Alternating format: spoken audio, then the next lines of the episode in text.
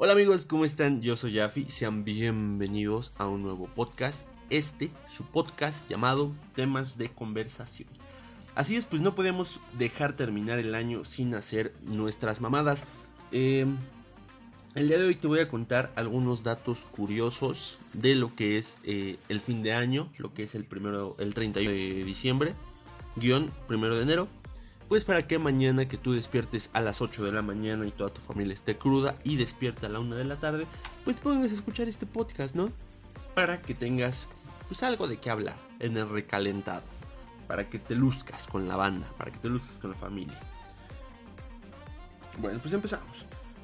La primera fiesta de Año Nuevo, de la que se tiene referencias históricas, se celebraba en Babilonia, no en Babilonia Music en Monterrey, sino en Irak.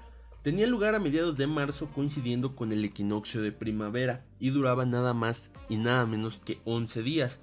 Y nosotros pues, estamos mamando que un día de peda es mucho, pero bueno. Los antiguos romanos consideraban el primer día del año el 25 de marzo, que era cuando daba comienzo a la primavera, porque entonces era común el uso de calendarios lunares que eran más adecuados para saber los ciclos agrícolas.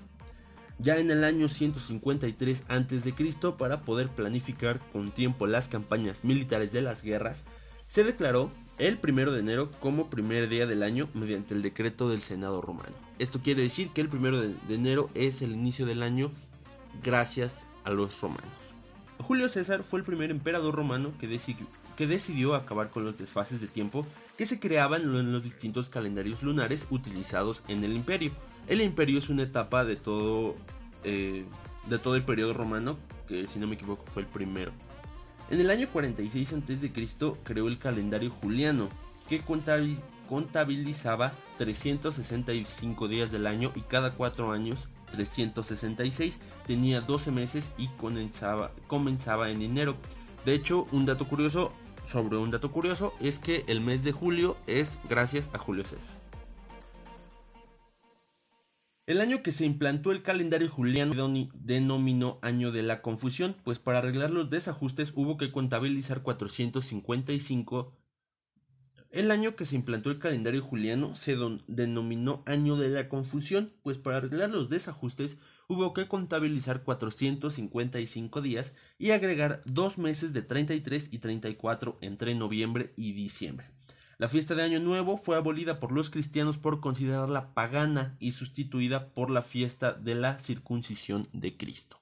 Esto quiere decir que los cristianos al principio no les gustaba el Año Nuevo. La Baja Edad Media entre los siglos onceavo y terciavo se tienen referencias de celebraciones de Año Nuevo. Los británicos lo celebraban el 25 de marzo, como anteriormente lo dijimos, por la primavera, los franceses el domingo de Pascua y los italianos el de Navidad, que entonces era el 15 de diciembre. Solo en la península ibérica se celebraba el 1 de enero.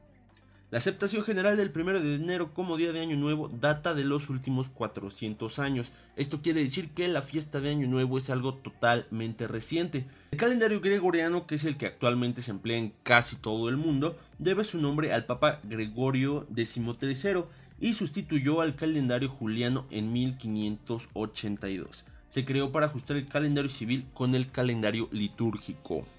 El calendario gregoriano tiene un desfase de aproximadamente medio minuto al año con respecto al año trópico. El año trópico es el tiempo real que tarda la Tierra en dar una vuelta completa alrededor del Sol.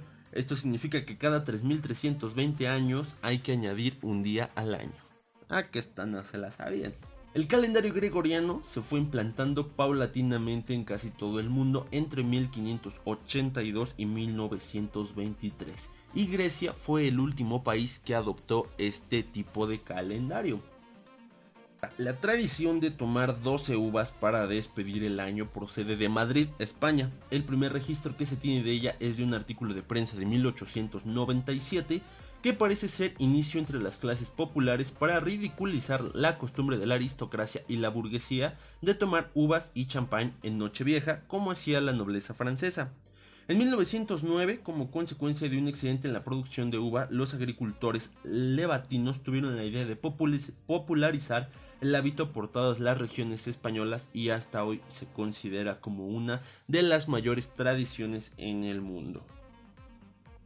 Así que básicamente tomar uvas en, en Año Nuevo es por una mamada que hicieron en España y no las pasaron a todos y por eso tenemos que comprar su puto kilo de uva 80 pesos, hijos de su pinche madre, se maman la verga.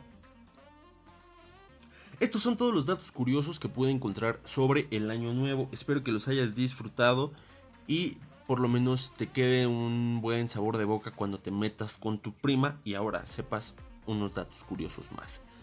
Eh, temas de conversación, es último podcast del año. El siguiente año vamos a empezar con Tokio. Vamos a darlo todo, ya que ya tenemos nuevo equipo, tenemos nuevas, nuevas cosas para grabar. Y pues a toda la gente que nos ha escuchado durante este año, muchísimas gracias. En abril ya cumplimos un año de hacer podcast y vamos por más. Eh, los quiero muchísimo. Recuerden seguirnos en todas nuestras redes sociales, ya se las saben.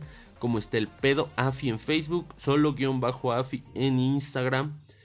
Y pues suscríbanse a, donde quiera que nos estén escuchando de las plataformas porque el siguiente año vamos a romperla y muy cabrón. Entonces, esto es todo por mi parte. Yo soy Afi, pásensela chido, embriáganse hasta perder la conciencia y disfruten de su vida. Los quiero, bye.